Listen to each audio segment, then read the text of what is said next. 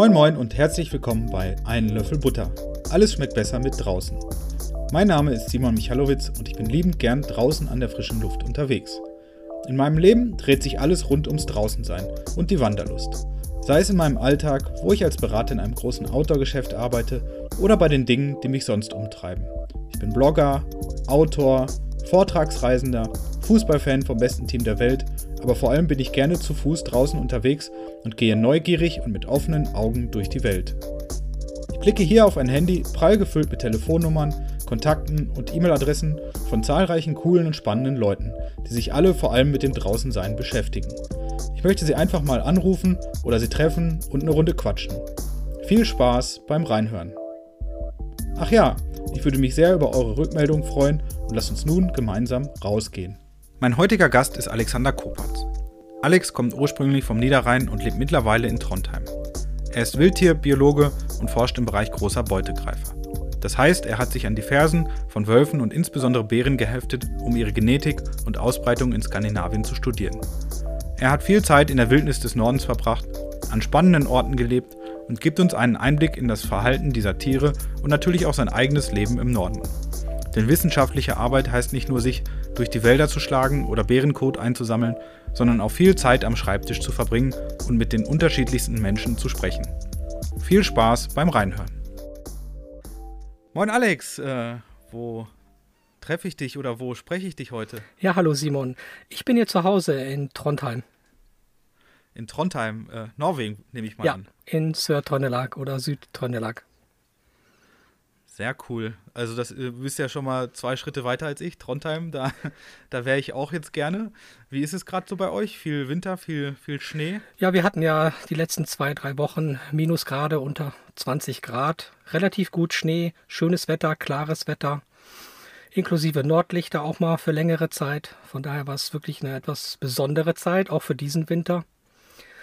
Jetzt ist aber Wetterumschwung. Es ist sehr windig heute und es sind Temperaturen um die 0 Grad. Also es taut auch teilweise. Ja, so wie bei uns hier. Vor, vor der Haustür hatte sich gerade eine, eine, ähm, eine Pfütze gebildet, die ungefähr so groß war wie die Beringsee. äh, da musste man gerade mal kurz einen Stöpsel ziehen, das war unfassbar. Ähm, ja, es taut, aber wir hatten jetzt auch ein bisschen Winter, natürlich ohne, ohne Polarlichter. Da, da wäre ich jetzt auch gerne so mal auf dem Dach gestanden und hätte in den Himmel geguckt. Das ist schon so ein Ding, was ich gerne, gerne öfters habe. Aber du hast das ja jetzt schon, schon eine ganze Weile, so Polarlichter und so weiter. Wie lange bist du schon in, in Norwegen? Also in Norwegen jetzt etwas über zehn Jahre. Zehn Jahre ja. schon, krass. Krass.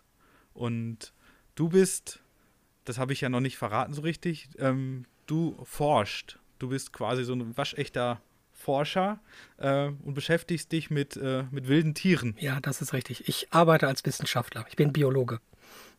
Biologe, okay. Und was ist so dein, dein Thema bei, bei der ganzen Sache? Mein Thema sind eigentlich große Raubtiere. So war es speziell mhm. jetzt der Braunbär. Und okay. eigentlich mein Hintergrund wissenschaftlich be bezeichnet ist, ich bin Populationsgenetiker.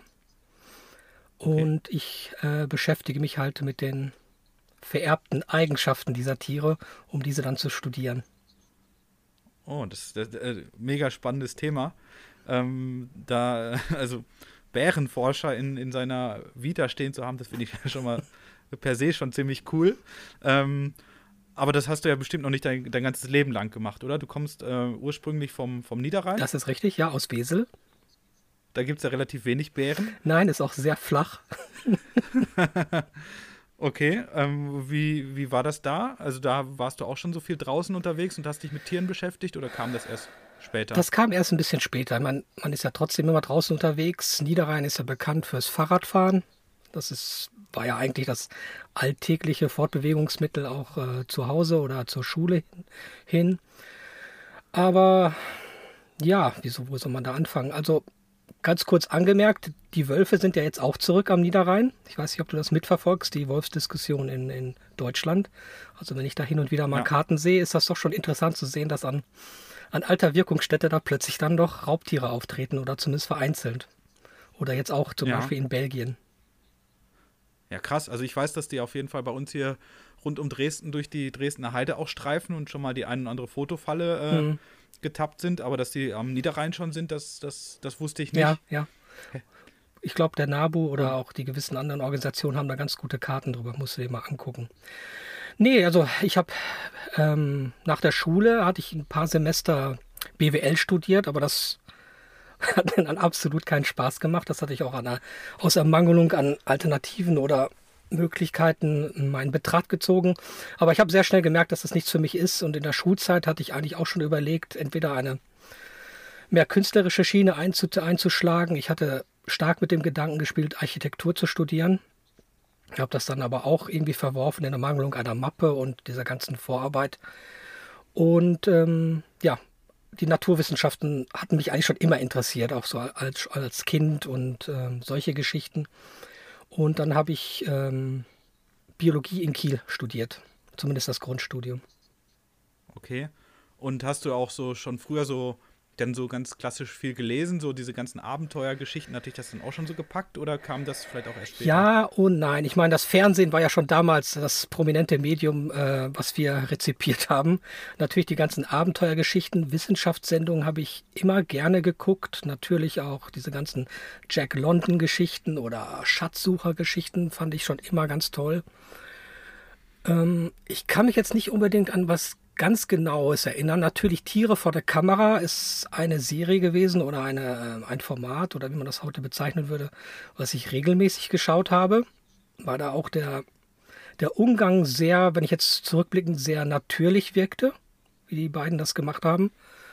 Und ähm, ja, so ganz genau den Finger kann ich darauf nicht legen. Es ist ja auch eine Gefühlssache, diese Entscheidung. Mhm. Und ja. gerade wenn man erstmal was gemacht hat, was einem nicht gefällt, oder man merkt halt, nee, das ist nicht der richtige Weg, das fühlt sich falsch an, ähm, ja, dann triffst du halt natürlich auch Entscheidungen aus dem Bauch heraus und ähm, das ist eigentlich auch ganz gut so. Ja, manchmal ist das so. Manchmal muss man den einen oder anderen Umweg gehen. Richtig. Um, um ans Ziel zu kommen. Das kenne ich auch. Äh, manchmal dauert der Umweg so acht Jahre im Büro oder so. Ja. Und dann ähm, fällt es einem so ein bisschen wie, wie Schuppen von den Augen, dass man sagt, okay, ich möchte vielleicht dann doch mal was anderes sehen, was anderes machen. Und im Nachhinein gibt das dann ja immer noch die, finde ich, die, die ähm, bessere Perspektive, weil man das andere dann viel, viel mehr wertschätzt, was man dann gefunden hat vielleicht. Und wenn man dann so sein Ding gefunden hat, wo man so richtig Bock drauf hat und richtig aufgeht, ich glaube, das, ähm, das verstärkt das Ganze nochmal so ein bisschen. Das ist wie auf Tour, wenn du ähm, eine Tour nur hast mit tollen Erlebnissen, das ist nicht dasselbe wie wenn du jetzt durch das Tal der Tränen gehst und äh, mal so richtig down bist, dann kannst du die Höhen viel besser. Absolut, besser absolut. Mitnehmen. Ja, es gibt halt Höhen und Tiefen. Also wie im ganzen Leben als auch auf der Tour. Ich war ja auch viel im Feld ja. bei schlechtem Wetter und äh, Auto ist liegen geblieben oder solche Geschichten und äh, ja. Ganz deiner Meinung.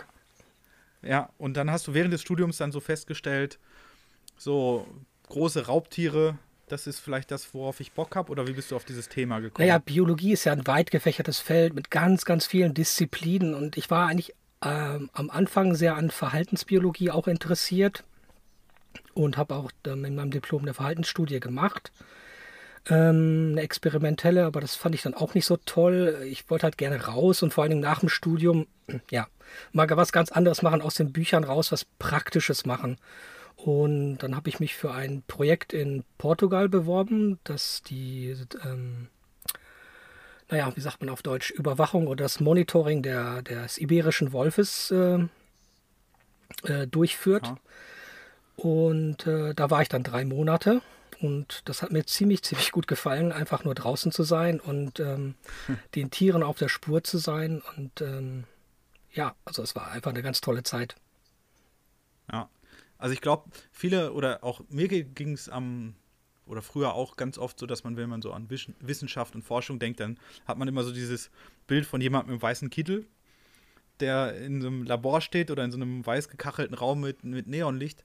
Aber so die letzten Jahre habe ich ähm, doch so festgestellt, verdammt, hätte ich doch mal mehr Latein gelernt damals, ähm, dann wäre vielleicht auch das was für mich gewesen, weil ähm, so Forscher kommen ja auch ganz oft an so Orte und Plätze draußen in der Welt, wo man denkt, so, oh, krass, also da würde ich jetzt gerne auch mal hin. Also man muss jetzt nicht äh, Scott oder Amundsen sein, um an den Südpol zu kommen, sondern man kann auch irgendwie was über, weiß ich nicht, irgendwelche irgendwelches Plankton forschen oder über irgendwelche Eisproben, um, um solche Sachen zu erleben. Und das, das finde ich total spannend. Richtig, richtig, genau. Ja, das ist natürlich auch einer der, der Perks als Wissenschaftler, wenn du auf so einem Gebiet arbeitest, dass du erstmal, Wissenschaft ist ja eh ein, ein internationales Gebiet geworden. Das heißt, du automatisch lernst Leute kennen aus der ganzen Welt und wenn es dann um Konferenzen oder bestenfalls um Zusammenarbeit geht, dass du dann auch jetzt mal die Pandemie beiseite, aber dann auch die Möglichkeiten hast, mit den Leuten vor Ort zusammenzuarbeiten oder auch dementsprechende ja, Lokalitäten zu besuchen, zumindest zu besuchen. Ja, auf jeden Fall. Und draußen zu sein, das ist ja auch echt, äh, finde ich immer, da fühlt man sich nochmal so lebendig und das, das stelle ich mir bei dir auch so vor. Also wenn du, ähm, also zum einen, du suchst ja jetzt nicht irgendwelche Lemminge oder Eichhörnchen, sondern es geht ja um, um auch um Raubtiere. Da hat, hat ja jeder auch so ein bisschen so seine Vorstellungen. Aber wie war das das erste Mal, als du dann so ähm, in Portugal im Feld warst? Ähm, und es geht um Wölfe, also sucht man die dann aktiv auf oder sucht man dann einfach nur Spuren von denen oder sucht Proben davon? Wie ist das? Hat man Angst, Wölfen zu begegnen dann auch? Ja, es sind schon ganz viele Fragen auf einmal. Ja, ja, ähm, ja. Eher letzteres. Also natürlich versuchen wir den direkten Kontakt zu vermeiden. Erstens, du willst die Tiere nicht stören. Zweitens, du möchtest dich ja auch nicht unbedingt in eine brenzlige Situation begeben, die auch sehr unwahrscheinlich in Europa ist. Also da in eine brenzlige Situation mit einem Raubtier zu geraten, ist faktisch unmöglich oder die Wahrscheinlichkeit ist halt sehr, sehr, sehr gering. Äh, ja, du suchst nach Proben. Wir suchen nach sogenannten non-invasiven Proben, das heißt entweder normale Spuren, wie gesagt, äh, Fußabdrücke oder solche Geschichten. Es gibt verschiedene Methoden.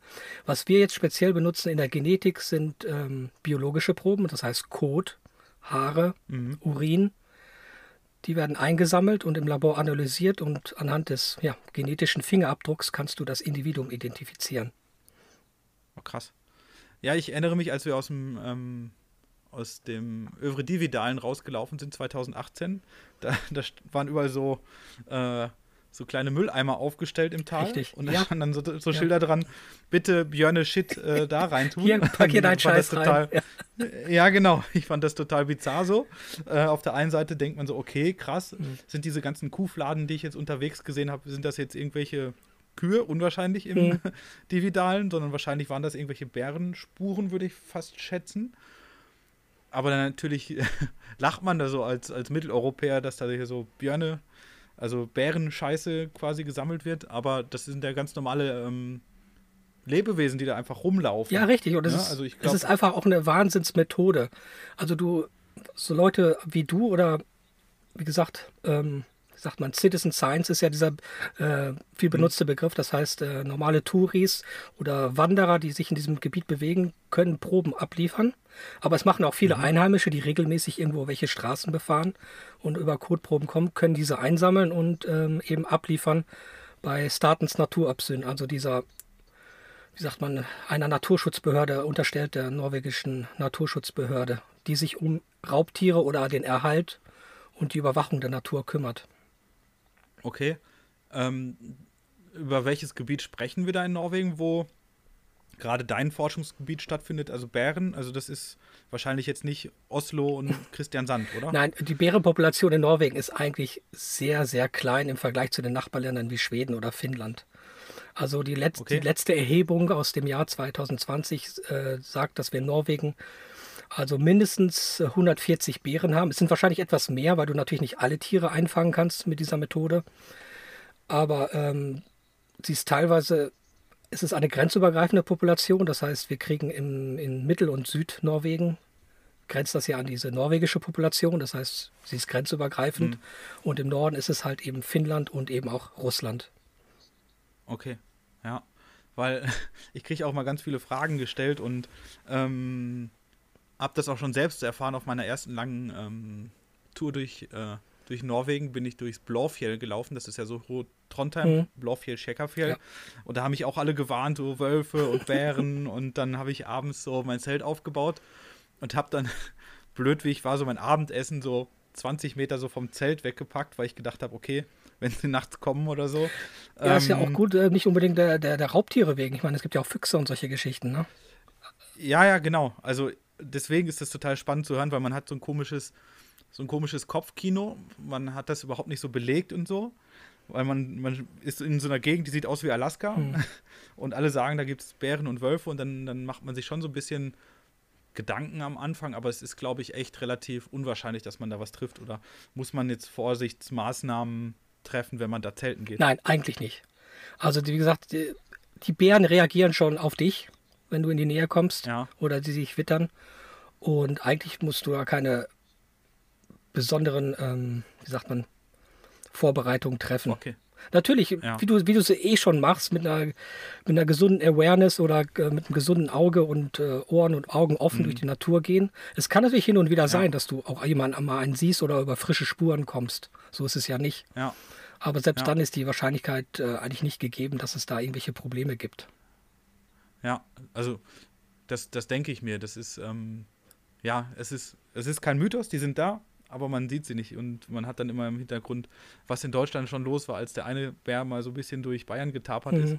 Ähm, das ist, finde ich, äh, ein bisschen schwierig. Klar, man hört das immer so von einigen Gegenden, habe ich das jetzt schon, schon ähm, mitbekommen, dass da viele oder relativ viele Bären sind, gerade so nördlich Blaufjell oder so, dass dann auch teilweise die Leute aufpassen im Frühjahr, dass die Kinder nicht so über die Straße zwischen Bären und Bärenmutter oder so geraten. Das sind, glaube ich, schon so Themen oder dass Schafe da viel gerissen werden. Also Norwegen Aber hat ein ziemlich gutes Netz an Kommunikation. Wenn natürlich ein, ein, ein Weibchen mit Jungen zum Beispiel gesichtet wird oder mhm. rapportiert wird, dann wird natürlich darauf Wert gelegt, dass man ein bisschen darauf achtet, wo man jetzt gerade ist und äh, wo, wo sich dieses Weibchen mit den Tieren ungefähr befindet. Dafür ist ja halt Statens Naturopsyn da. Die kümmern mhm. sich dann halt darum. Und es ist ja auch nicht so, dass es keine Probleme gibt. Wie du schon sagtest, es werden Schafe gerissen, es wird, werden in Sommerhäuser brechen Bären manchmal ein und äh, konsumieren den Biervorrat. ähm, also so gesehen ist es ja nicht unproblematisch. Natürlich ist vieles ja. äh, ähm, beruht auf, auf, auf von beiden Seiten oder kommt von beiden Seiten das Problem her. Aber ähm, ja, wie gesagt, ähm, starke Probleme sind ähm, körperlicherseits eigentlich nicht zu befürchten. Ja, also das ist, das ist ja auch normal. Also das Ferienhaus ist ja vielleicht einfach in dem, in dem Gebiet, wo halt ein Bär normalerweise lebt. Und wenn man dann Anreize schafft, wie Essen oder wie auch immer, dass, dass, dass die dann da hinkommen, sehe ich natürlich für den Einzelnen ist es doof, wenn da auf einmal irgendwie so ein Bär bei ihm im, im Fernsehsessel hockt.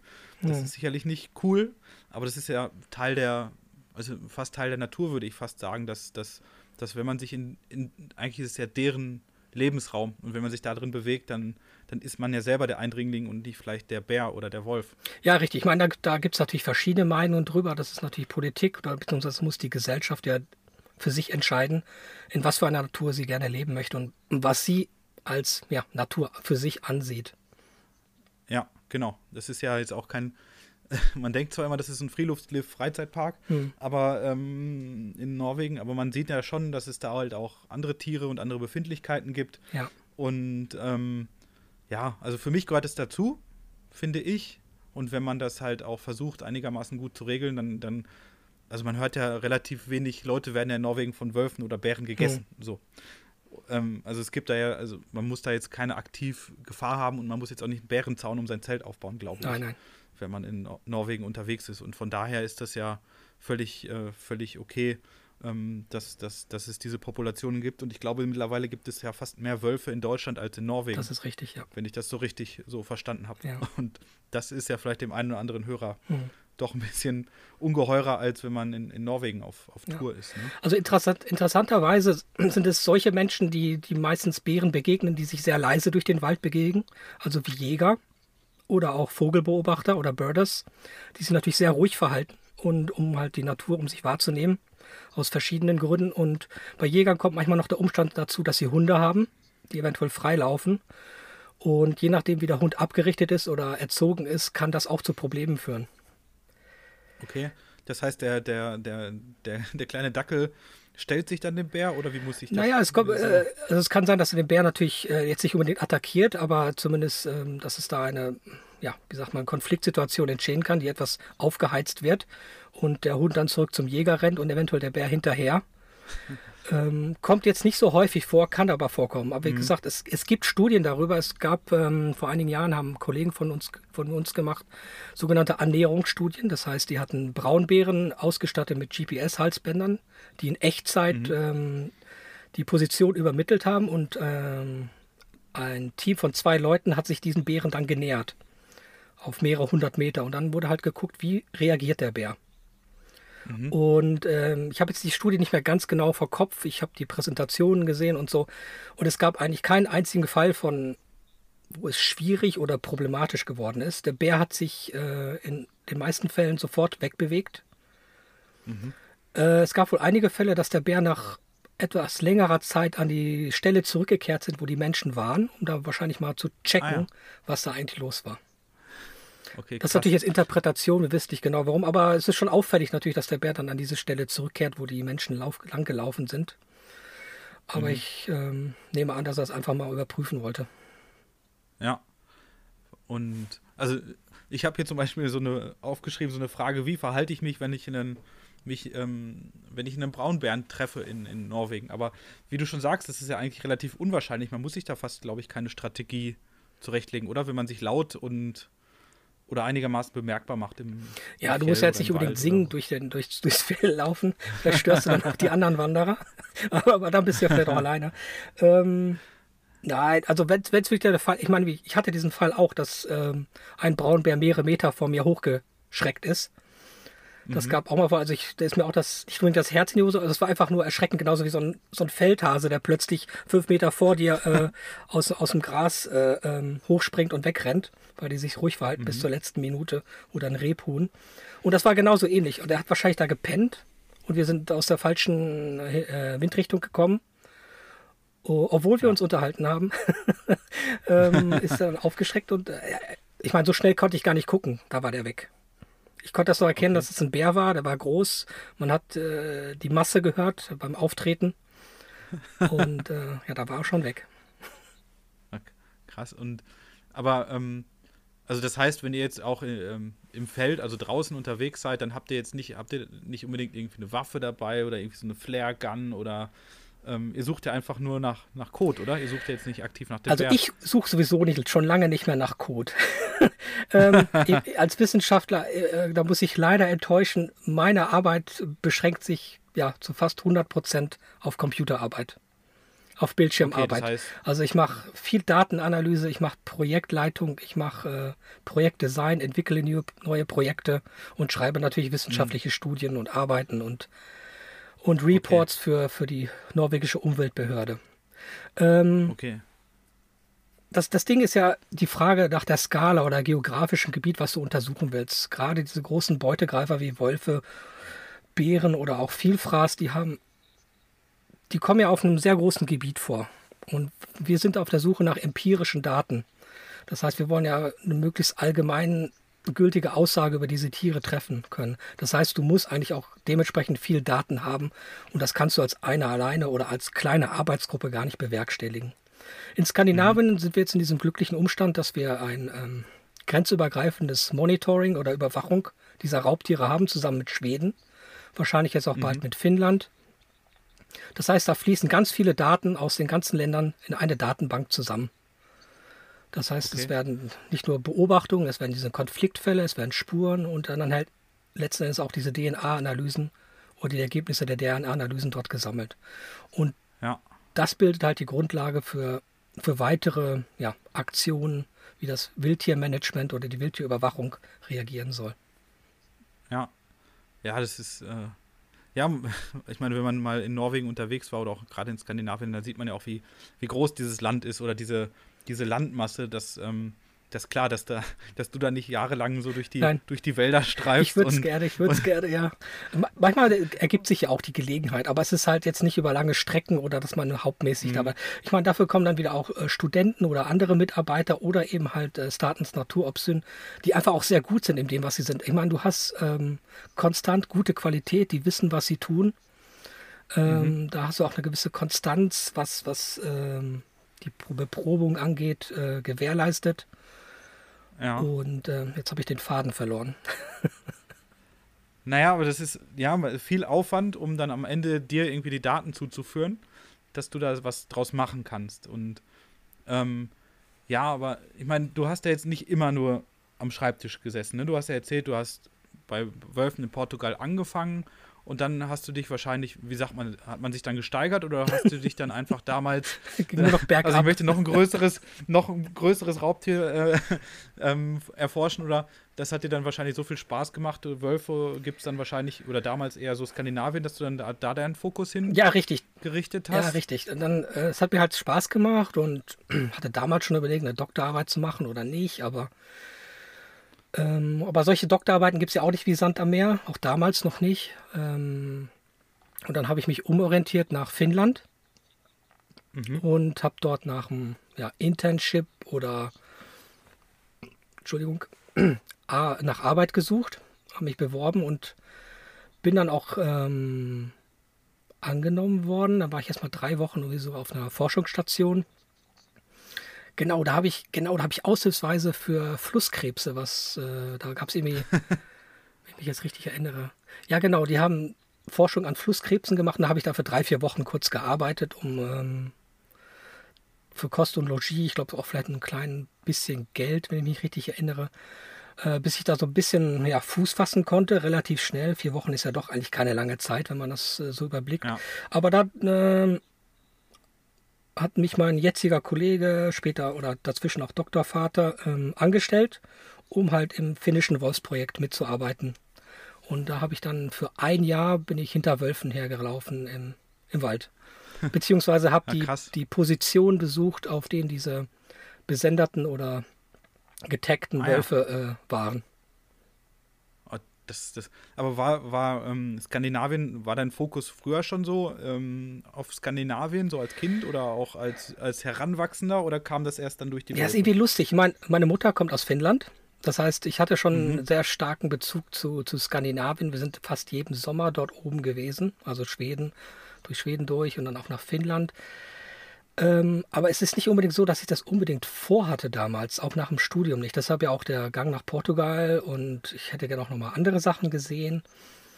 Ähm, aber ich merke auch jetzt heute, heutzutage, wenn ich im Wald bin, wie, wie, wie wie sehr mir das, was, was mir das bedeutet eigentlich, da einfach im Wald unterwegs zu sein oder einfach nur da zu sein. Und äh, ich glaube, dass der, der Grundstein dafür wurde damals schon gelegt. Also das ist für mich völlig mhm. klar. Weil die gleichen, ja. ich habe die gleichen Gefühle wie damals, wenn ich das jetzt so irgendwie rekapituliere. Und es war jetzt, wie gesagt, nicht unbedingt geplant, aber es war irgendwie auch so ein natürlicher Weg vielleicht. Weiß ich nicht. Mhm. Ich will nicht sagen Bestimmung, weil ich an sowas nicht unbedingt glaube. Aber ähm, das hat sich da irgendwie so abgezeichnet. Ja. Und dann bist du so ein Jahr lang durch, durch die Wälder Finnlands gestriffen, so Lars Monsen-mäßig? Ja, ja, vielleicht nicht ganz so, ganz so krass. nee, was ich noch sagen wollte, wenn man sich auch für große Beutegreifer interessiert, so wie Wölfe und so, da sind ja auch in Europa, gerade damals, vor über zehn Jahren und so, da gab es ja nicht viel.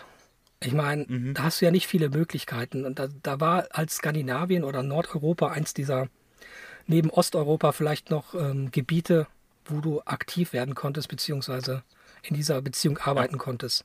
Jetzt durch die, diese Erholung dieser Population oder Bestände, auch jetzt wie gesagt Wölfe am Niederrhein, hast du jetzt in Deutschland zum Beispiel auch dementsprechende Gruppen und Leute, die sich damit beschäftigen.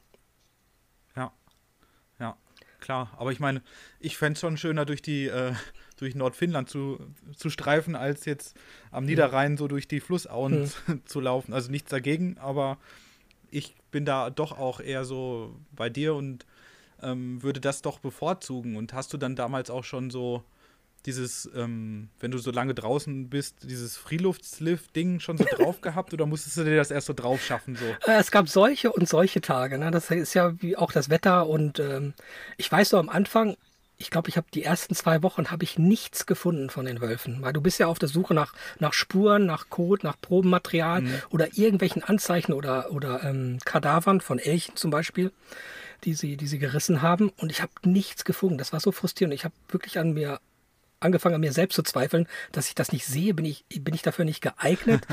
Aber da wird natürlich einem relativ schnell klar, wenn, klar, wenn da was ist, dann siehst du es auch. Also es ist dann, irgendwann hat sich das Auge mhm. auch eingeschossen. Aber es war auch äh, im Spätherbst, glaube ich, bin ich da hingekommen. Da ist die Natur eh schon sehr, ähm, sehr niedrig, was den Kontrast angeht. Hast mhm. immer dieses zwielicht, dämmerige Licht und kaum kaum verschiedene Farben. Alles ist grau-braun und dann, wenn du auf die Erde guckst, sie, musst du schon ziemlich genau gucken. Ja. Ähm, ja, aber ansonsten, ähm, ja, also pff, ja, Skifahren im Winter teilweise mit Skiern durch den Wald, um und es ist halt Wahnsinn, wohin die Wölfe einfach auch gehen und wo die sich aufhalten. Entweder halt mhm. im dichtesten Gebüsch haben sie sich ihr Nachtlager aufgeschlagen, mit, also mit ganz jungen Bäumen, wo du ständig irgendwelche Äste ins Gesicht bekommst und auf Skiern bist und dann irgendwie dich verknotest da drin.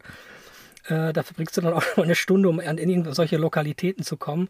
Aber andererseits sind die dann auch direkt neben der Straße, hatten die ihr Lager oder ein paar hundert Meter von Häusern aufgeschlagen. Dass du dich manchmal fragst, mhm. meine Güte, das ist ja echt, das ist der Hammer. Ähm, was mir, was Freeluftsleaf angeht, ist natürlich, du hast viel draußen verbracht, aber ich habe auch sehr viel im Auto verbracht. Weil die, mhm, ja. wie sagt man, die Home Range oder die, wie heißt denn das? Das Revier der Tiere ja. kann relativ groß sein. In Finnland ist es bis zu 1000 Quadratkilometer. Oh, krass. Und je nach Lokalitäten, wie sich die Wölfe bewegt haben, sitzt du auch sehr viel im Auto. Je nachdem, wo, wo ich halt äh, stationiert war. Das war in einem Wohnwagen mhm. draußen. ähm, da musste ich dann schon mal äh, einige Kilometer, bestimmt eigentlich mal sogar an die 100 Kilometer erstmal fahren, um an die Stelle zu gelangen, wo dann am die Wölfe waren, ein paar Tage vorher. Ja. Das heißt, wir sind nicht immer direkt zu den Lokalitäten gegangen, einen Tag später, sondern haben ihnen wirklich Zeit gelassen, dass sie erstmal wegwandern können um dann dahin zu gehen. Es ja. kann ja zum Beispiel sein bei Kadawan, dass sie dann wieder zurückkehren und der eventuell mhm. äh, wieder, um sich wieder äh, zu köstigen. Ja. Und ja, was ich, also viel im Auto verbracht, auch. Und was, was sehr schnell klar wurde, das war mir da noch nicht so klar, dass eigentlich Raubtierarbeit zu einem großen Teil Menschenarbeit ist. Du hast sehr, sehr viel mit Menschen zu tun. Und gerade Wölfe, ja. die für so viel Konflikte und Hass und Emotionen und Irrationalität ähm, ja, bewirken, ähm, hast du sehr viel mit ganz verschiedenen Arten von Menschen zu tun. Und ähm, ja. runtergebrochen ist Raubtiermanagement eigentlich zu einem großen Teil auch Menschenmanagement. Mhm. Dass du mit dieser, mit diesem ja, ambivalenten Verhältnis teilweise unserer Gesellschaft, ähm, dass du da mittendrin bist. Ja. Also, ist das so ein bisschen, ja? Also du, du triffst ja wahnsinnig viele Leute, auch, auch wenn du so unterwegs bist, trotzdem sind ja Waldarbeiter, Jäger, und ich war, das war auch ganz witzig. Ich glaube, die ersten zwei, drei Wochen wusste auch, glaube ich, keiner von den lokalen Leuten, wer da eigentlich unterwegs. Das ist ja auch jetzt, ich war jetzt nicht, das war ein äh, Gebiet in Westfinnland, wo ich war. Da gab es bis zu dem Zeitpunkt nicht so viele Wölfe oder ganz selten nur mal. Und ein, ein bebänderter Wolf ist halt von Ostfinnland nach Westfinnland rüberge, rübergezogen auf der Suche nach einem Weibchen. Und ähm, die wussten, dass sie einen Wolf, Wolf dort haben aber die wussten noch nicht, dass ich da bin. und ich habe dann einen ganz netten Jäger getroffen und wir hatten uns kurz unterhalten und er hat mich gefragt, was ich da mache. Und seit dem Tag wusste natürlich jeder, wer ich bin, was für ein Auto mhm. ich fahre und ähm, was ich da so mache. Äh, also größtenteils habe ich natürlich nur gute, äh, sehr, sehr viele gute Erlebnisse. Natürlich gibt es ein paar schlechte auch darunter. Leider, muss, ja. man, muss man leider sagen. Aber das sind dann gewisse Individuen, die ähm, ja so halt ja. sind. Ne? Aber das heißt, das ist so ein bisschen wie, wie so der Vergleich zur Hundeschule, ne? Also so, der, ähm, man muss eigentlich so mit dem Herrchen umgehen, also mit dem Menschen in dem Fall, anstatt eher so mit dem, mit dem Tier ganz oft, oder? Dass, dass äh, gerade bei so Konflikten mit, mit Wölfen oder solchen Tieren, glaube ich, eher so der, das Verhalten des, des na nicht, also nicht zu 100 Prozent, aber ganz oft liegt das Problem ja, glaube ich, an, an, an den Leuten, wie man damit umgeht, ne? Wie man mit so Tieren ähm, ja auf die zugeht oder wie man ihnen ausweicht oder mhm. ob man da konfrontativ unterwegs ist oder nicht. Das finde ich total spannend, dass du das so sagst, dass man da viel mit wahrscheinlich mit aufgebrachten Schafszüchtern bis hin zu, zu Eltern, die natürlich Angst haben um ihre Kinder und so weiter, ähm, damit eher zu tun hat oder dass man vielleicht auch so ein bisschen dann der, der Blitzableiter für so Vorstellungen ist. Ja, natürlich. Es ist, es ist, äh, ich möchte das einigen Leuten, einigen Leuten gar nicht absprechen, dass sie wirklich Angst vor Wölfen haben und den Raubtieren und mhm. oder auch irgendwelche ja. Bedenken haben. Es gibt, es, du hast durch die Bank weg alle möglichen Arten von, von Angst oder äh, Befürchtungen und solche Geschichten. Aber bei einigen habe ich auch das Gefühl gehabt, dass es eine Proxy-Debatte ist oder eine Ersatzdiskussion für, für andere Probleme, die in ihrem Leben existieren mhm. oder die in in dieser Region existieren. Es sind ja oft manchmal auch wirtschaftliche Probleme, die in solchen ja. äh, Gegenden existieren. Ähm, etwas höhere Arbeitslosigkeit und solche Geschichten. Und dann merkt man schon, dass da auch gewisser Frust zumindest dahinter steht. Mhm. Ich will nicht sagen, dass mhm. es die, die, der Hauptgrund ist, aber das schwingt dann manchmal so ein bisschen mit. Ja, ich glaube, das vergisst man ganz oft, ähm, wenn man ähm, auch in Skandinavien unterwegs ist, auch in, selbst in Norwegen. Man hat immer dieses Bild von einem sehr, sehr wohlhabenden, sehr reichen Land und dann hat man aber vielleicht nur so Oslo, Bergen, Stavanger besucht und wenn man dann wirklich mal in diese Gegenden auch ähm, teils an der schwedisch-norwegischen Grenze kommt, so auch Richtung Femunden oder so und dann so durch so wie so Geisterortschaften teils kommt. Ja.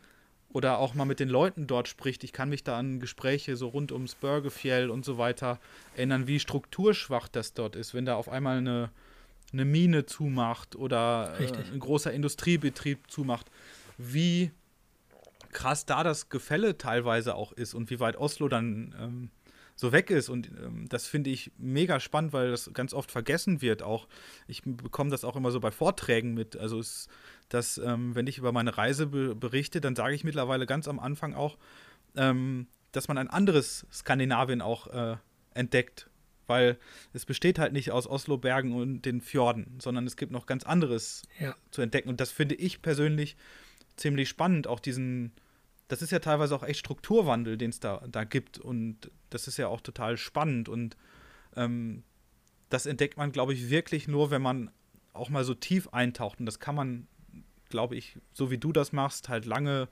irgendwo im, im ländlichen unterwegs sein oder auch auf so einer Norwegen der Länge Nachwanderung, dass man das erst dann, also da finde ich, bekommt man das erst so richtig mit. Absolut, absolut.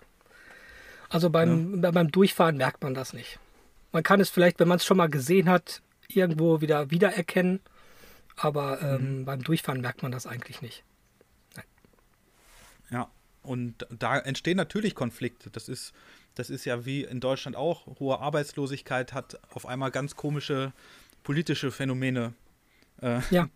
ähm, zur Sache und das ist irgendwie ja sehr, sehr merkwürdig. Aber du kommst, also es ist spannend und man kommt halt an Orte, die man vielleicht vorher sich nicht ähm, so erträumt oder gedacht hat. Und durch deine Arbeit bist du ja auch echt ganz schön rumgekommen mittlerweile schon, oder? Ja, ein bisschen. Jetzt speziell nicht um eine Arbeit, äh, um der Arbeit willen, aber dann, wenn es zu Konferenzen oder irgendwelchen Treffen geht, geht's schon. Und ähm, naja, ich persönlich mag es ja auch ganz gerne in etwas entlegenere Gebiete und äh, ja, fast schon auf einen anderen Planeten zu kommen. Das wäre schon ganz gut. Ähm, ja. Ja, wer, wer, also nur mal kurz, ähm, ganz, ganz an Anfang zurück, aber nur ganz kurz, ähm, wie wir uns kennengelernt haben. Du hast mir, ich hatte, glaube ich, mal was im, im, im kleinen Artikel in, in, einem Magazin, da hast du mir geschrieben, dass, ähm, dass du es irgendwie gut fändst oder so und das Magazin haben wolltest. Aber da, wo du äh, damals gewohnt hast, da gab es das, glaube ich, nicht. Ähm, ich glaube, das, das, das gibt es immer noch nicht hier. Ich weiß nicht, ob, das, ob, es, ob es das Magazin noch gibt.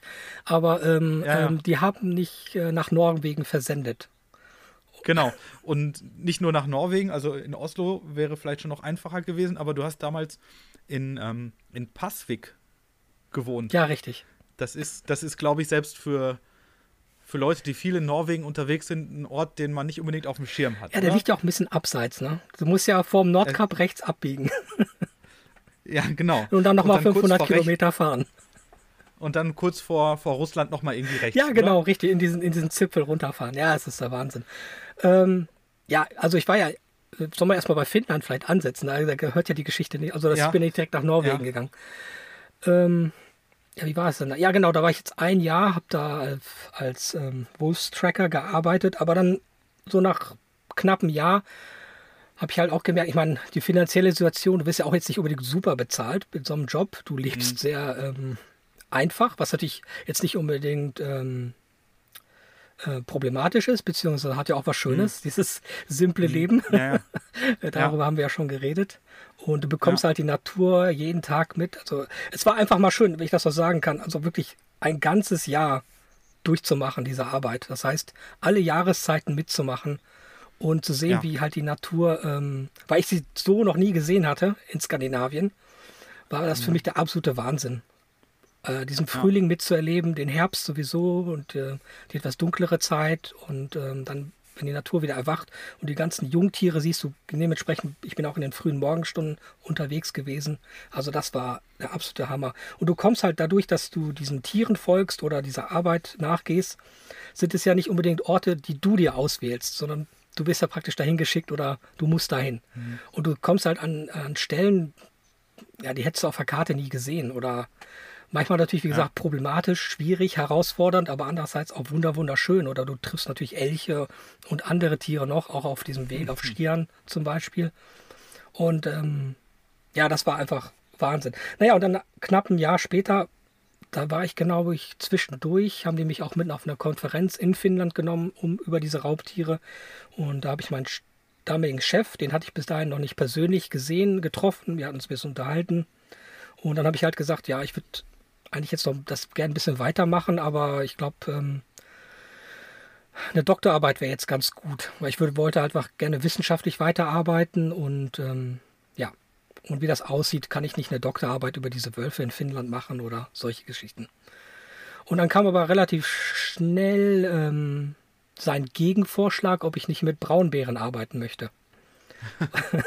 und da musste ich natürlich keine zwei Minuten überlegen, habe gesagt, ja klar, das mache ich. Und ja, so hat sich das ergeben. Und ähm, leider natürlich zu dem Zeitpunkt gab es noch keine Finanzierung des Projektes. Das war einfach nur eine Idee, die geboren wurde. Mhm. Das heißt, es war auch noch eine gewisse Durststrecke ähm, ähm, dahingehend danach, um erstmal auch finanzielle Gelder und ja, einfach da durchzukommen. Und ja. Ja, letzten Endes ging es ja gut. Ja, das heißt, du hast dann, cooler Titel für Anzeigen, äh, Tausche Wölfe gegen Bären. ähm, und dann bist du in dieses Projekt eingestiegen, um, um deine Doktorarbeit zu schreiben darüber? Ja, genau. Also die, ich hatte äh, so gesehen, äh, was gut und was natürlich auch schlecht ist, weil man zu der Zeitpunkt war ich auch noch äh, so gesehen ein bisschen unreifer und natürlich auch noch kein ausgebildeter Wissenschaftler. Aber äh, ich hatte sehr viel Freiheiten, was das Projektdesign und die Ideen angeht. Äh, ähm, ja dass ich da machen konnte, nicht unbedingt, was ich will, aber ich hatte einfach ziemlich großen Einfluss darauf, was wir machen wollen. Und ich habe damals Paper gewälzt und äh, geguckt, vor allen Dingen nach Nordamerika, was machen die eigentlich so und wie sieht das aus? Und habe sehr schnell gemerkt, dass Amerika zumindest zu dem Zeitpunkt und ähm, relativ weit war, was dieses, diese genetische Überwachung und dieser non-invasiven Beprobung von biologischen Proben angeht, äh, ziemlich weit waren. Zu dem Zeitpunkt mhm. hatte man das dann auch schon in Schweden probiert, äh, lokal. Das hat auch sehr gut geklappt. Und ja, da, dementsprechend habe ich dann mein, meine Doktorarbeit darum so ein bisschen geformt, das in Finnland zu machen. Und einfach auch die, die Genetik an sich ist ja auch wichtig, weil du kannst einfach auch die ganzen Bestände auf einer ganz großen geografischen Skala untersuchen. Du kannst sogenannte mhm. Migrationsbewegungen verfolgen, beziehungsweise wie wie eng sind eigentlich diese Populationen untereinander auch verbunden. Das ist halt biologisch mhm. sehr wichtig für genetische Diversität, um halt, ja. um halt Krankheiten oder gewissen Ver Veränderungen vorzubeugen, um das mal kurz zu halten. Das heißt, mhm. das andere Extrem wäre natürlich Inzucht, zum Beispiel das Problem, was bei den skandinavischen Wölfen so ein bisschen vorherrscht, dass es eine okay. hoch ungezüchtete äh, Population ist, ähm, die immer wieder eigentlich ähm, neue Individuen und neue Gene braucht aus Populationen mhm. von außerhalb. So, soweit der Exkurs. Wo war ich? Ähm, Doktorarbeit. Das, ja, wie gesagt. Genau. Und dann hast du da losgelegt. Dann musst, ist, das Projekt war das damals schon, schon auch in Norwegen oder ging das dann auch von Finnland aus? Das war, das war nur Finnland, aber ähm, relativ schnell, ich weiß jetzt nicht mehr wie schnell, wurde es halt klar, dass gerade Braunbären, also in Braunbären in Finnland war ja auch so eine Grenzpopulation. Auch, ähm, also mit den Daten, ich muss ja immer, du kannst ja nur rückwärts arbeiten, du kannst nur mit Daten arbeiten, die du schon hast oder vorher schon gesammelt wurden. Das mhm. waren natürlich hauptsächlich Daten aus den 90ern und Anfang der mhm. 2000er. Aber damals äh, war die Population, sie ist teilweise immer noch sehr an der äh, russischen Grenze konzentriert. Das heißt, äh, eigentlich war der Braunbär auch in den 90er, 20er, 30er Jahren nicht mehr existent in Finnland. Die wurden natürlich tierisch bejagt. Ja. Und, aber an der, Nor an der russischen Grenze gab es halt immer wieder Braunbären, die rüberkamen, auch im Laufe der, der, der 50er, 60er Jahre. Und dann hat sich natürlich die, die ganze, das ganze politische Klima auch geändert. Also die Berner äh, Konvention zur, zur, zur Biodiversität und solche Geschichten und dass man ähm, mehr äh, das, das Bejagen mehr kontrollieren möchte, hat natürlich dazu geführt, dass diese Bestände sich auch erholt haben. Und für Finnland mhm. bedeutete das, dass immer mehr Bären, also nicht immer mehr Bären, aber Bären, die aus Russland kamen, sich dann auch wieder in Finnland ansiedeln konnten. Ja. Und die haben sich dann halt okay. an der Grenze, vor allem in Südostfinnland, angesammelt gibt jetzt auch eine kleine Population in Zentralfinnland und ähm, ja. Mhm. Und äh, ja, und dann wurde halt relativ schnell klar, dass ja, eigentlich ist es ja blöd, an der Grenze zu stoppen. Das ist ja, äh, da ja. kriegen wir ja nur ein ganz kleines Teilbild der Geschichte, die wir eigentlich gerne untersuchen möchten. Naja, und dann kam es halt relativ schnell, dass, äh, dass eine Zusammenarbeit zwischen Schweden, Norwegen und auch Russland äh, etabliert werden konnte und ich dementsprechend auch die Beeren aus diesen Ländern so ein bisschen mit einfließen lassen konnte in meine Doktorarbeit. Mhm. Krass. Ja, das ist irgendwie schon, schon cool. Man, man, man, ich glaube, gerade heutzutage auch oder in unserer Zeit jetzt, da merkt man schon, also Dinge machen nicht an der Grenze halt. Nein. ne? Das ist, ähm, finde ich, mit einer der, also es ist jetzt keine coole Erfahrung gerade in dem Moment, aber es ist eine, eine Erfahrung, die, wenn man selber mal nicht reisen kann, nicht über die Grenze kommt, so wie jetzt vielleicht gerade, ähm, einen sehr persönlich doch weiterbringt, dass, ähm, dass Grenzen eigentlich einfach blöd sind. So, es gibt einfach keine Grenzen für nichts. Mhm. Ne? Das ist einfach nur, finde ich, willkürlich im, oder auch oft im Kopf. Und das ist ja ganz schön. Also so ein Braunbär, der wird jetzt nicht sagen, so, oh, da ist ja jetzt eine Grenze, da kann ich nicht rüber Nein. oder da schwimme ich nicht rüber.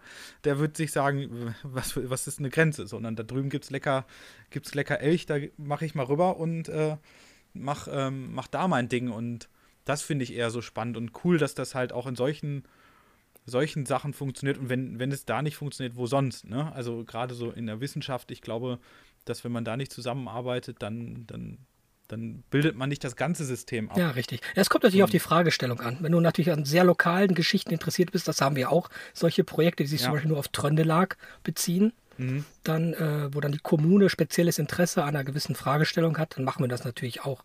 Aber dahingehend, ja. also ich persönlich bin halt an diesen großen äh, Populations- und äh, Populationsdynamiken und äh, was die Bestände angeht, äh, interessiert. Ja. Und dann, also irgendwann hat es sich dann ja nach Norwegen verschlagen. Ja, das ist eine gute ne? Überleitung, also, dass du diese scharfe Grenze sagst, weil dann komm, kam ich ja nach Passwig und da hast du dann diese ja. scharfe Grenze mit Russland. Die vermeintlich genau. scharfe Grenze, die eigentlich gar nicht so scharf war, wie ich das damals dachte. Also sie ist natürlich, ja. ist eine harte Grenze. Das heißt, du kannst natürlich nicht einfach rüber. Mhm. Aber das war schon irgendwie krass für jemanden, der in Zentraleuropa aufgewachsen ist, ohne große Probleme. Ich kann mich an die Kindheit noch ganz dunkel an halt an Passkontrollen erinnern. Aber ja. ähm, da hast du halt wieder eine richtige Grenze gehabt. Und du konntest halt bis auf ein paar Meter rangehen. ja. Ja, klar, also gerade so, also ich komme ja auch aus NRW und mal eben nach Holland, nach Venlo zum Einkaufen oder an die Nordsee und solche Geschichten, das ist ja ganz normal für jemanden, der da aufgewachsen mhm. ist. Und dann kommst du irgendwo und hast dann so einen vermeintlichen, oder ja, nicht vermeintlichen, sondern ich glaube, da patrouillieren ja auch Soldaten und so weiter, ähm, so eine Grenze vor Augen. Das ist schon, äh, glaube ich, ein komisches mhm. Gefühl. Und generell da oben ist es ja, glaube ich, echt äh, krass. Also, das ist, man muss sich das so vorstellen, das ist die Grenze zu Russland, ganz oben im, im Nordosten Norwegens. Ja. Also, ich glaube, das ist so die Nord- östlichste Ecke von Norwegen. Ja. Ne, Kirkenes und der Grenzübertritt da ähm, Storskog, nach, ja. ähm, genau, und Grenze Jakobself und solche Namen, also wenn man sich so mit Friedhofslift beschäftigt, sind das ja schon so ein paar coole, coolere Namen. Und, aber man muss das echt schon suchen. Und das ist ja ein kleiner, ich glaube, sehr feiner Nationalpark. So wirklich einige, so Lars Monsen hat da, glaube ich, so mit seiner Lieblingsecke auch. Und weil es doch sehr wild und ursprünglich dort ist. Ah, es sind so viele Aspekte. Ich weiß gar nicht, wo ich anfangen soll. Es ist einfach, einfach eine wahnsinnig interessante Gegend. Also politisch, ja. kulturell als auch Natur, mäßig, also von Natur aus gesehen. Ich meine, da trifft so ein bisschen, ähm, da trifft Nordskandinavien auf Eurasien. Das heißt, du hast auch gewisse Vogelarten, die du sonst in Zentraleuropa nicht sehen kannst. Die, es, ist, es ist ein Tal, es nennt sich ja Passwigtal. Mhm. Passwigdalen. Das heißt, du hast auch so ein gewisses ähm, Mikroklima dort. Du hast äh, Wald, so, bei so beim fast 70, 70 Grad Nord. Mhm. Das muss man sich mal vorstellen. Und es sind auch Braunbären dort bei 70 Grad Nord. Wenn du auf natürlich ist, hat es äh, andere Umstände, aber nur auf diesem breiten Grad um, die, um den Globus gehst, dann kommst du halt nach Nordalaska. Und ja. das ist, ähm, ja, es ist der absolute Wahnsinn. Und auf dem Längengrad bist du so weit östlich wie Istanbul. Oh, oh, krass, das hat man meistens gar nicht nee, auf das hast Schirm, du nicht auf dem Schirm. Dass, dass Norwegen so einen riesen, ja. riesen Bogen ja. macht, ne? Und, ähm, also und halt politisch gesehen, also es, im Zweiten Weltkrieg gab es dort äh, wahnsinnig viele Kämpfe. Ähm, ich glaube, Kirkenes an sich hat äh, fast 300 Luftangriffe gehabt.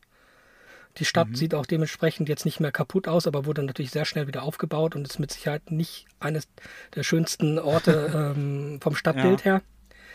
Leider. Ähm, ja, du hast natürlich Überreste der deutschen, deutschen Besatzung, findest du dort.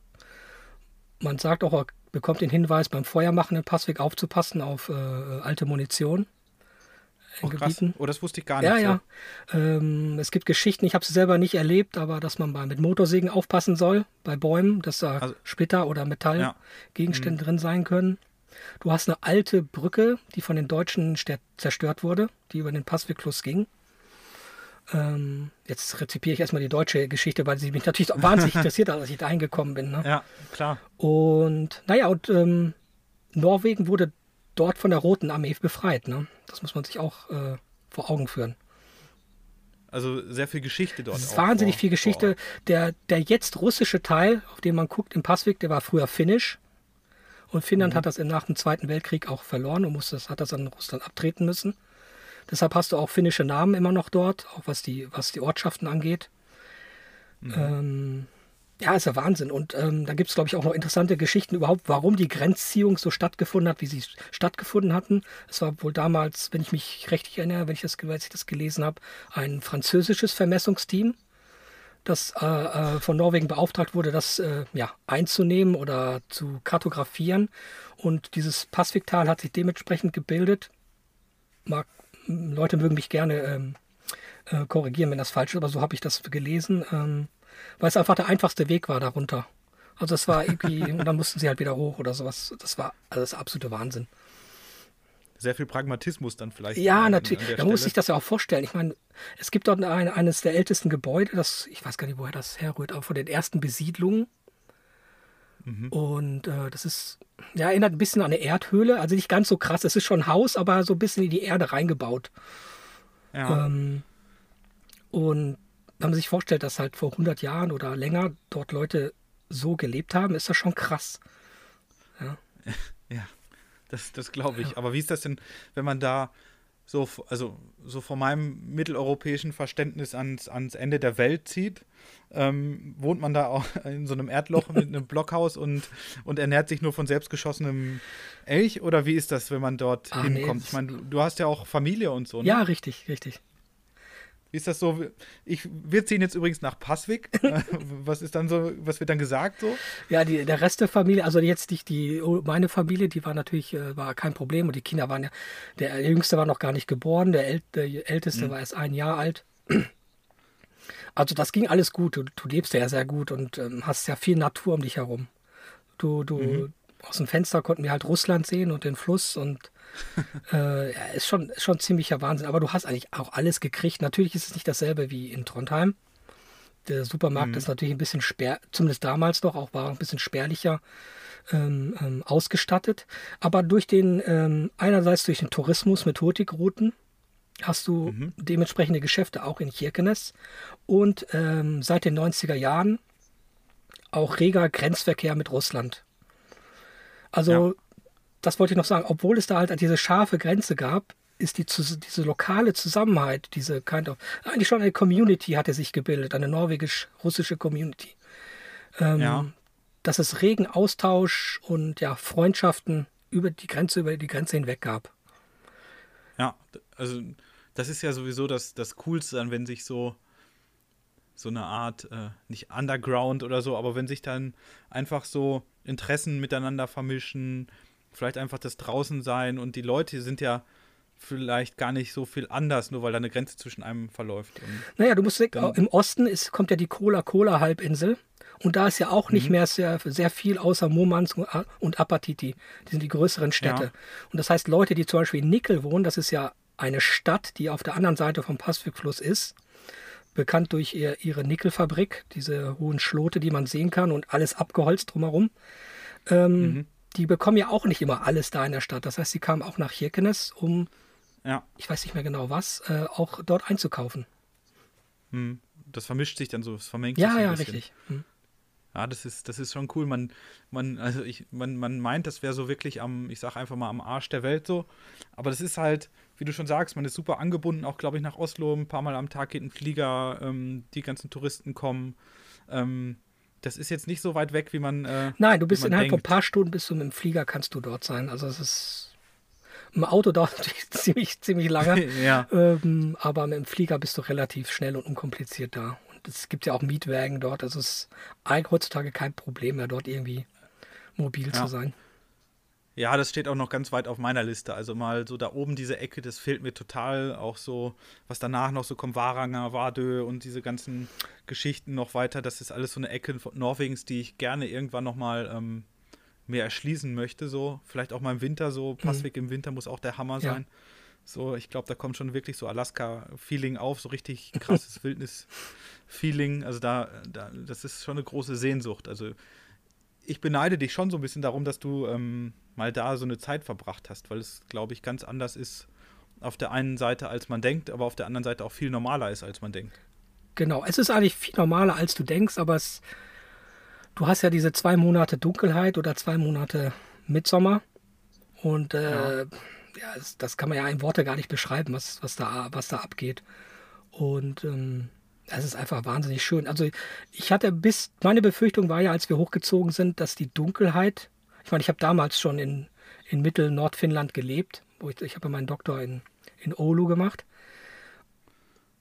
Aber dann nochmal weiter in Norden zu ziehen, habe ich gedacht, hm, ja, kein Problem, es ist bestimmt super geil, aber was macht man mit der Dunkelheit? Das könnte, man hört ja so viel und äh, mit Odo, das ging ja auch schon. Und ähm, aber mittlerweile ist es, bin ich der Meinung, dass es eine Einstellungssache ist, wie du damit dich selber so ein bisschen vorbereitest oder wie du es, wie du es handhabst. Und ich fand es im Nachhinein geil. Auch die Dunkelheit. Ja.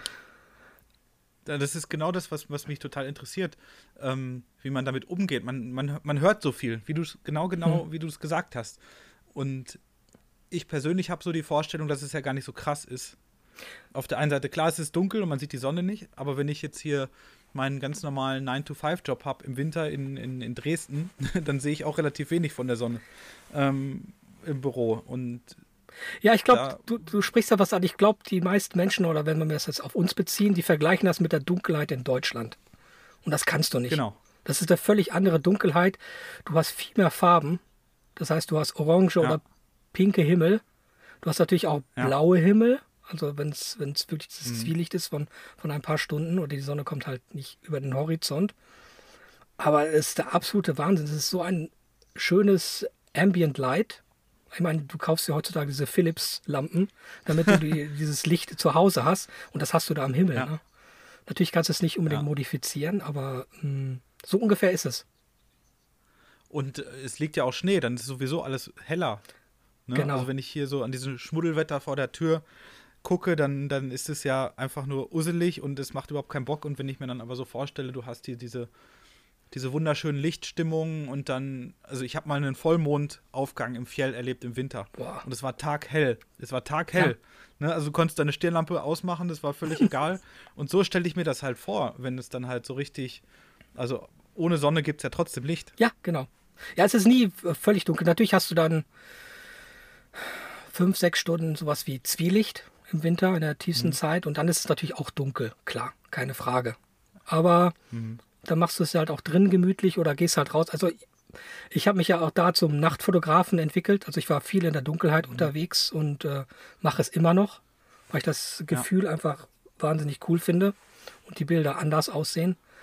Ähm, mhm. Ja, man sucht sich halt so sein Ding. Ne? Ich glaube, äh, vielleicht ist es auch nicht für jeden was. Klar, es ist wirklich eine persönliche Sache, wie man, wie man da so mhm. auf sich, das auf sich wirken lässt oder das zulässt, auf sich wirken zu lassen. Mhm. Ja, das, das wäre so auch so eine Frage von mir gewesen. Also, wer sich so ein bisschen mit dir beschäftigt oder was du so machst und so, wird sofort auf auch, du hast es ja auch ein bisschen gesagt, du wolltest irgendwas vielleicht so Musisches studieren oder so am Anfang. Ähm, du, ähm, du fotografierst ja auch unfassbar cool. Also, das ist, hast du da so deine Liebe zur Fotografie entdeckt oder war das vorher schon und du hast es da einfach so voll auf dieses Skandinavien Next Level ja, gebracht. wahrscheinlich schon so, wie du es jetzt letztes. Also ich habe früher schon viel fotografiert, auch analog, kann ich mich noch daran erinnern. Aber eher, das war eher so ein Geknipse und Snapshooting von Leuten mhm. und äh, habe mich da eigentlich nicht so richtig viel mit beschäftigt. Natürlich Motivsuche war immer wichtig, irgendwie was gut, cooles zu finden. Und während des Studiums habe ich auch in einer Firma gearbeitet, die Digitalkameras verkauft hat. Die kamen dann zu der Zeit relativ stark auf und da haben wir halt viel ähm, Material zum Spielen gehabt. Also immer die neuesten Kameras und konnten die ausprobieren. Mhm. Ähm, konnte ich mir aber damals dann auch noch nicht leisten und auch während äh, Anfang des Studiums zumindest nicht. Äh, und dann, als ich nach Passweg kam, und das halt, hat mich halt umgehauen, wie wahnsinnig schön. Äh, jetzt nicht unbedingt Passweg ist, aber Norwegen generell oder wenn du halt auch oder an der Küste unterwegs bist. Das Licht und wie das auf die Steine fällt, naja, brauche ich ja nicht zu sagen. Und mhm. da habe ich gesagt, ja, ich muss eine Kamera haben. Ich, das ist ein guter Grund, eine Kamera. Ich möchte das gerne ein bisschen einfangen. Und ja. ähm, dann hat sich das so ein bisschen entwickelt. Dass man sich dann mhm. selber so ein bisschen steigert, nicht unbedingt fordert, aber das hat sich dann irgendwie so ergeben. Ja, ich finde es, ähm, das ist jetzt, das hört sich total nach Phishing vor, vor äh, Compliments oder was auch immer. Aber ähm, ich finde es krass. Also es gibt so ein paar Leute, die ich die finde ich den Norden total cool einfangen. Ja. Also nicht irgendwie nach Effekthascherei oder so, sondern einfach so, wie ich auch den Norden ganz oft gesehen habe. Schon ja. so. Also ohne durch eine Kameralinse. Und da gehörst du auf jeden Fall dabei, ne? Also als ich wirklich da damals den ersten Kontakt und so ein bisschen geguckt habe und so, da fand ich das genial. Also dieses, dieses Einfangen von, von Einfachheit, von, von Stille, von Ruhe und so, das finde ich einfach herrlich. Also ich könnte mich da total verlieren auch in diesen Bildern und ähm, da sind auch Bilder von Spitzbergen, von Russland, die du da hast und so. Und dann denke ich so, oh, krass, das möchte ich irgendwann auch mal erleben. Ich finde es interessant, dass du das sagst, weil mein, ich fange jetzt nicht unbedingt die Wirklichkeit ein. Das heißt, meine Bilder sind auch bearbeitet. Ja, ja, klar. Ja, ähm, nee, ich finde es toll und danke, dass du das sagst. Also das bedeutet mir sehr viel, wenn Leute sowas sagen, weil es ja auch irgendwie mich reflektiert oder was ich mir dabei denke, wenn ich sowas einfange. Und ähm, ja, es ist ja auch äh, eigentlich sehr viel Gefühl dabei. Also ich, ich will, will ja nicht dokumentieren. Das mache ich aus Absicht schon nicht. Das mache ich ja schon in meinem mhm. Job. Von daher ist ja. es äh, eine sehr gute alternatives Tätigkeit oder Hobby zu meinem normalen Beruf, wo ich halt versuche, der Wahrheit nahe zu kommen. Und da kann ich ja. halt so mein, meiner Kreativität freien Lauf lassen, mich inspirieren lassen. Ja, ich meine, das, meine, das ist ja sowieso, wer viel draußen unterwegs ist, der sieht auch viel, gerade in so, wenn du sagst, im frühen frühen Tageslicht oder im späten Tageslicht, da ergeben sich natürlich auch oftmals so unfassbare Lichtstimmungen und dass sich dann vielleicht irgendwann mal so das ähm, Bedürfnis ähm, einstellt, ich möchte das mit nach Hause nehmen genau. Und vielleicht auch mal teilen oder zeigen, das ist, das ist ja die perfekte Ergänzung. Mhm. So. Absolut. Und, und wenn du da quasi auch zu gezwungen wirst, zu diesen Tages- und Nachtzeiten unterwegs zu sein, dann, ähm, dann ist das ja noch cooler, weil ganz oft, wenn man so fotografiert, dann stellt, also ich bin nicht der Typ, der sich um drei Uhr nachts einen Wecker stellen würde, um zu fotografieren. Aber wenn man so in diese, in diese das mache ich auch nicht. Möglichkeit, wenn man aber in diese Möglichkeit gezwungen wird, weil man ja quasi arbeiten muss, dann ist das ja eine ganz, ganz andere Sache. Und deswegen finde ich das einfach ganz, ganz toll, dass du nicht nur so einen, so einen spannenden Job hast, also aus meiner Sicht schon spannend. Natürlich sitzt du viel am Schreibtisch und machst jetzt auch andere Dinge, aber der Weg dahin ist ja jetzt auch schon sehr spannend, alleine schon in, in, in Norwegen so lange zu, zu leben und auch an speziellen Ecken ist ja schon so ein Ding, aber dass du dann halt auch, ähm, ja, das so einfängst, finde ich einfach ähm, richtig cool und macht das, das ist ein total schickes äh, Gesamtpaket, finde ich. Und ähm, das, das ist total spannend zu hören, wie du das erlebst, dieses Arbeiten mit der Natur und ja, von der, also die Natur gibt dir ja Arbeit so. Ja. Und ähm, das ähm, auf verschiedenen Ebenen und das so mitzunehmen, finde ich einfach total, total klasse. Und macht mir immer wieder Spaß, so mit dir zu quatschen, mit dir Kontakt aufzunehmen ähm, und diese ganzen Sachen so durch ähm, von einer anderen Seite auch mal zu sehen. Das ähm, finde ich total klasse. Ja, danke. Ja, das Kompliment kann ich nur zurückgeben. Und ähm, von daher freut mich das total, dass, äh, dass du, dass ich dir damals das Waldmagazin schicken konnte und äh, dass das so geklappt hat mhm. ähm, und dass wir so auch ähm, immer wieder in Kontakt sind. Das ist einfach, ähm, ja, das bereichert mein Leben auf jeden Fall sehr, wenn ich immer von anderen Leuten auch höre, die einen ganz anderen Blickwinkel und eine ganz andere Perspektive auf, auf Dinge haben. Ja. Ich werde jetzt auf jeden Fall ganz anders hier durch die Dresdner Heide laufen, wenn ich dann irgendwann mal hier so ein bisschen äh, Wolfsshit oder so finde, kann ich dir den gerne zukommen lassen, ja. ist überhaupt kein Problem. ich glaube, da gibt es andere, andere äh, Ansprechpartner in Deutschland. Aber ich werde auf jeden Fall zu den, zumindest an dich denken, wenn da wieder so ein aufgerissener Elch in der Ecke liegt mhm. oder so. Aber ähm, habt ihr jetzt schon Elche nee. bei euch? Also es gibt, glaube ich, einen Elch, der so durch MacPom streift. Und natürlich hier vorne in, in Moritzburg gibt es so einen kleinen Wildpark, da gibt es auch einen Elch, wobei ich dann immer denke, hier bei meinem örtlichen Metzger gibt es auch Elch. Ja. Wo der wohl herkommt, mhm. ähm, keine Ahnung, ob das korreliert. Aber ähm, Elche, soweit ich weiß, nicht. Wölfe auf jeden Fall, glaube ich, fast deutschlandweit äh, überall. Ja. Gibt es immer mehr, hört man auch immer mehr. Und ich finde, dass es gerade sogar wieder ein bisschen weniger geworden ist, was so Problematiken angeht. Ich glaube, die Leute gewöhnen sich so ein bisschen dran. Ähm, es gibt Möglichkeiten, das zu regulieren, wie auch immer. Aber ja, also Wölfe und Bären, finde ich, sind so gefühlt schon nochmal eine andere Geschichte. Ja. Ähm, aber ja, jeder, der sich so, der mal einen Wolf oder einen Bär sieht in freier Wildbahn, der sollte sich vielleicht glücklich schätzen, einfach mal innehalten, gucken und keine Angst haben. Das kann ich, glaube ich, oder können wir, glaube ich, so, so mitnehmen. Kommt auf die Situation Zeit, an, aber natürlich vor allem, wenn du im Auto sitzt. Ich meine, das ist das Beste. Dann ja.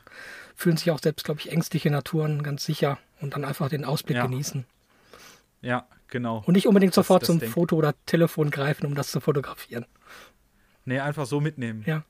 Das macht man vielleicht eh so viel zu selten, dass man einfach so einen Moment für sich mal behält und nicht so viel. Ja, da habe ich, hab ich einen ganz besonderen Moment mit diesen Wölfen, die ich in Finnland ähm, ja, verfolgt habe.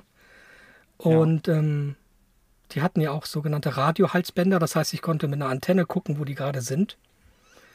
Und ähm, da an einem Abend, Sommerabend, es war hell in der Nacht, äh, habe ich halt gemerkt, dass der Wolf sehr, sehr nah ist. Dann habe ich gesagt, mhm. dann habe ich mir eine Stelle ausgesucht, wo ich das Auto geparkt habe, wo ich möglichst viel von der Gegend sehen konnte. Ja. Und habe mich dann dorthin gestellt und gewartet. Und er kam okay. dann auch tatsächlich. Das, ähm, ich habe halt gemerkt, dass das Geräusch immer lauter wurde und er eigentlich auf dem Auto stehen müsste schon, so ungefähr. Und ich habe ihn dann erst im Rückspiegel kurz vorbeihuschen sehen und der stand dann auch ein paar Minuten vor mir. Ich weiß nicht, ob er mich gewittert hat oder gemerkt hat, dass ich da saß. Ähm, und ich hatte auch die Kamera neben mir liegen. Deshalb komme ich da jetzt mhm. drauf zu sprechen. Und ähm, ich habe sie bewusst nicht genommen, die Kamera. Weil es wäre wahrscheinlich sowieso ja. bestenfalls ein mittelmäßiger Schuss geworden aus dem Auto raus. Mhm. Und ich habe mich bewusst dafür entschieden, sagen, nee, das ist dein erster Wolf, du siehst ihn dir ein paar Meter von dir weg, er genießt mhm. das. Das ist so ein ja. Moment, der kommt vielleicht nie wieder. Und ja, kam er auch ja. nie. und, äh, und ähm, da konnte ich ein paar Minuten diesen Wolf, den ich halt verfolgt habe, ein großes Männchen, wunderschön, äh, ähm, für ein paar Minuten beobachten und ist er wieder in, in, ins Feld oder in den Wald verschwunden. War schon Wahnsinn.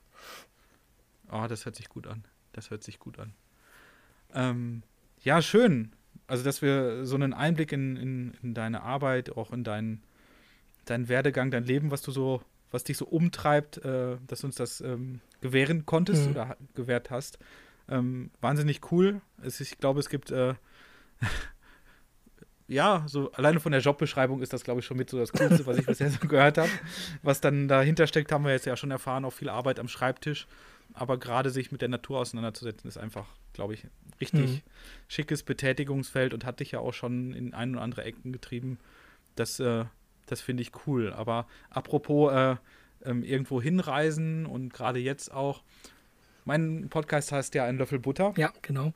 Ähm, und ich habe da immer so eine Frage zum, zum, zum Schluss der Folgen, ähm, wo mein Gast denn jetzt am liebsten, in dem Fall du natürlich, ähm, jetzt am liebsten einen Löffel Butter oder das, was du vielleicht am liebsten essen oder trinken würdest, jetzt gerne zu dir nehmen würdest.